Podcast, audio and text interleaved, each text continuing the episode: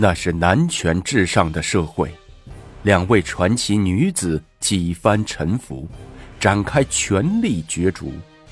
今天，让我们走进历史的洪流中，看看属于他们的故事。武则天，皇后的心思。朕并不是天天上他那里呀，还哄人？臣妾早已查过起居注了，这十来天。你天天去萧妃处，朕去了是有事，去了当然有事了。王皇后刚想发火，傅又制止了自己。臣妾知道自己怎么也抗不过那萧狐狸。好了，别再说了。喏，中宫到了，朕这不是来了吗？李治扶一把王皇后，并肩走进了寝宫。您吃饭了没有？王皇后问李治。哦，吃了。在车里随便吃点点心，什么事这么急？一国之君富有四海，能随便吃点点心充饥？也没什么急事。中午吃的太饱了，所以晚饭不想多吃什么，防止积食。李治催促说：“快叫人打水来，洗洗睡觉吧。朕实在是疲劳了。”王皇后先幸福的爬上了寝床，等待着宫女给李治脱衣服。等李治上床后，屏退了宫女，他开始施展手法，从上到下，又从下到上，费尽心机，一点一点的给他推拿按摩。足足忙了半个时辰，李治还是一点也不起兴。王皇后疑心大起：“皇上，您刚才和女人睡过觉了吗？”“呃，没有啊，朕不是微服私访去了吗？”李治还装得挺像。嗯，可能是累的。朕从街东到街西，整整步行了七八里路。那，那您吃点补药吧。什么药？有就吃，没有也别费劲去找了。李治伸了伸酸疼的胳膊，觉得实在是太累了，不想再玩什么花招了。是太医给您配的那一种，您还给他起了名字叫“青春之火”，您忘了吗？王皇后说着。光着身子跳下床，从旁边的小橱里翻出个琉璃瓶。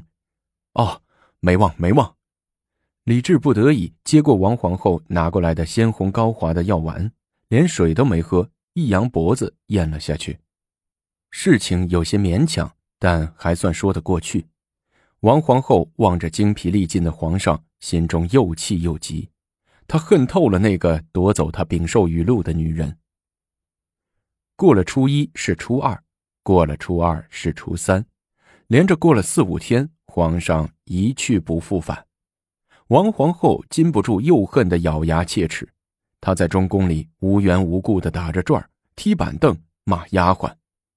独孤及来了，王皇后看见他，冷冷的问：“你来中宫干什么？”皇上让老奴来问娘娘一件事儿。皇上有什么事儿好问我的？我倒问你，皇上这几天都在哪儿睡觉的？回娘娘在西宫萧妃处。独孤及又磨蹭了一下，才说清来意。娘娘，大大前天皇上是不是丢了一件东西在您这儿？什么东西？呃，一张纸。什么纸？圣旨还是草纸？娘娘真会开玩笑，是一张写着字的纸。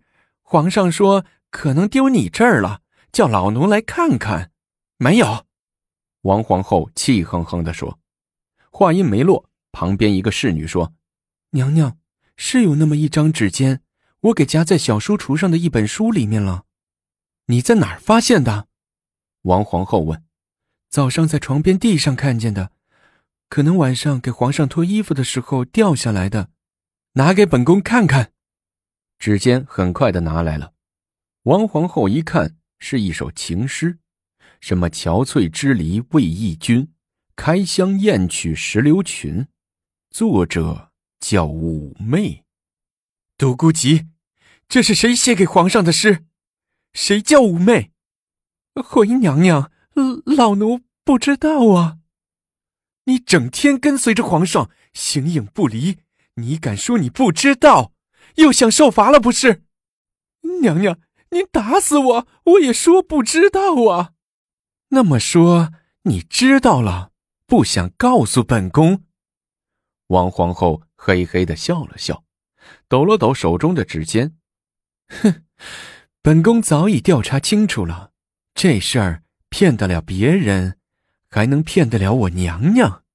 左右，给我重打二十大棍，打死为止！王皇后连蒙带吓的吼道。几个粗壮的侍女从后房找来两根木棍，一脚踹向独孤吉，抡棍就打。哎呦！独孤吉一个狗啃泥栽倒在地，心说：“还真打呀！我这身皮包骨头能经得起打吗？光棍不吃眼前亏，说吧，说了皇上也不会打我。皇上比皇后仁慈。别打了，别打了！我说，我说。”独孤吉手捂着头，往前弹跳了一下，急忙招道：“是是，感业寺的尼姑五妹写的。”五妹下放前是先帝的才人，皇上为太子时，两人就情投意合了。皇上去找过她几回了？没去多少次，也就三回两回的。王皇后沉吟了一下，对独孤吉说：“你去吧，叫皇上自己来拿。这，本宫不要这小纸，皇上一来我就给他。”你就这样给皇上说就行了。独孤吉无奈，只好样样的走了。晚上，李治来了，还带来了好酒好菜。皇后，朕来了。李治陪着笑脸说：“朕今晚陪你喝一杯。”哟，皇上是稀客临门呐，找臣妾有事儿啊？啊，没事儿，没事儿。呃，朕好几天没来了。也该来看你了。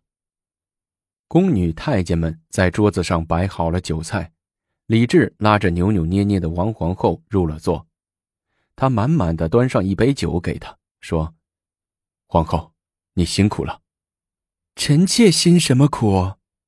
王皇后扑哧一笑，心说这是哪来的话？接过李治递过来的酒杯，一口干了，用绢巾沾了沾嘴唇，说：“皇上。”您来拿那张纸的吧，呃，朕今晚主要来看望你。王皇后从袖里掏出那张纸，抖了抖，斜着眼看着李治说：“想不到你这个老实人还能把先皇的才人用了。”“嗯，哪里？他是先皇生前赐朕的。”李治狡辩说：“先皇赐你的，臣妾怎会不知道？皇上。”别再吓唬人了，男子汉大丈夫要敢作敢为。王皇后微上去，摩挲着李治的脸。皇上，您是一国之君，整天像个偷一样摸摸索索的，夜里出宫幽会，一不体面，二不安全。臣妾以为……王皇后说着，立起手掌，做了一个砍瓜切菜的动作，把他给……呃皇后。您千万不能杀他，只要留了他，朕以后就夜夜宿在中宫，保证不耽误你的事儿。”李治惊慌的说。王皇后笑了，连干了两杯，才接着说那句话：“臣妾是要把他给召回宫里。皇上想哪儿去了？臣妾再惹皇上不高兴，也不敢当一名刽子手杀皇上的意中人呢。”李治擦了擦额头的细汗，说道：“啊，皇后真有如此高风亮节，以后朕一个月分出二十天宿在中宫。臣妾也不指望什么了，更不敢再相信您的金口玉言。臣妾只是不愿意看那个萧蹄子夜夜专宠，一副得意满足的风骚样。”王皇后几杯酒下肚，倍觉无限的伤感，心里话。也掏了出来。李治仿佛这才懂得女人的心，他伸出胳膊揽住王皇后，把她搂到自己的腿上。皇后，其实，你要不是整天喜怒无常，动不动就跟朕生气，朕还是喜爱你的。皇上，别说了。王皇后抹着眼泪，啜泣着：“臣妾性子也不好，从小就任性。”容不得别人，这才失宠于皇上。皇后，别说了，咱俩以后都改一改脾气就行了。李治夹了一块花酿驴蒸塞到王皇后的嘴里，王皇后才止住了哭声。吃完了嘴里的那块驴胗，王皇后心情好了些，问李治：“皇上，五妹妹长得怎么样？”李治想了想，说：“嗯，额头宽宽的，脸大大的，还有……”王皇后接上话头说：“还有脑袋光光的。”李治笑着：“嘿嘿啥？还不赶快让他蓄发还宫？”王皇后说：“呃，再等几个月，等魏先帝守孝三年期满，再接他进宫不迟。”看不出你还是个孝子呢。”王皇后说：“那也得让他先把头发蓄起来，到时候弄个光头进宫像什么样子？”啊，对对，还是皇后想得周到。不过，这事儿还是你出面为好。你下个懿旨，如果有朕下圣旨，恐怕朝臣们得议论。行，臣妾知您是一个敢做不敢为的主。王皇后并起兰花指，戳了李治一指头。实际上，皇后就准备由自己下懿旨。她计划要联络起这位媚人的尼姑妹妹，借力打力，借钟馗打鬼。彻底消灭掉萧妃的嚣张气焰，最终达到夺回皇上宠爱、左右后宫的目的。等那武媚人来了，您可要让她听臣妾的话，不然，臣妾照样可以把她赶回去。王皇后的嘴凑到李治的耳边说：“啊，那是那是，她不归你节制，归谁节制啊？再说，武媚这人也不错。”温顺有礼，善解人意，朕和他处了好几年了，从没见过他争风吃醋、发过脾气。王皇后点点头，臣妾明天就下懿旨，派专人去，再赏赐给他一些衣物、食品。皇后，你真好。李治搂着王皇后谄笑着：“皇后，朕今晚好好陪你，绝不让你失望。”李治拍着胸脯说：“走。”赶快睡觉去吧。王皇后从李治的腿上下来，指挥众宫婢立即侍寝。这次，高宗李治下了老本，竭尽全力，全力以赴，赴汤蹈火。兴奋的王皇后身在浮云，魂飞半天。王皇后感到从未有过的舒服，简直如饮醇酒，如吮甘露，内心感慨着：这五妹妹。还真是一个幸运星，人还未宣进宫，就带给我这么多幸福和快乐。曲径通幽处，禅房花木深。在禅舍的最北边，有一个比较偏僻安静的地方，它靠着小池塘。武则天常常到这里读书散步。将近三年的感业寺生活，也是武则天孤独慎思的生活。他的思想正像他二十八岁成熟的肉体一样，经历一番火坑、一番苦海的磨难，早已脱尽了志气。在他的身上，再也找不到昨日那个任性、娇气小姑娘的影子。他真正的成熟了，不再怨恨命运的不济，也不再焦虑未来的日子。他要一步一步深思熟虑。向中断多年的理想目标挺进。秋天，绚烂的秋天，它的金色和紫色闪现在最后的绿色里，它将产下自己的果实。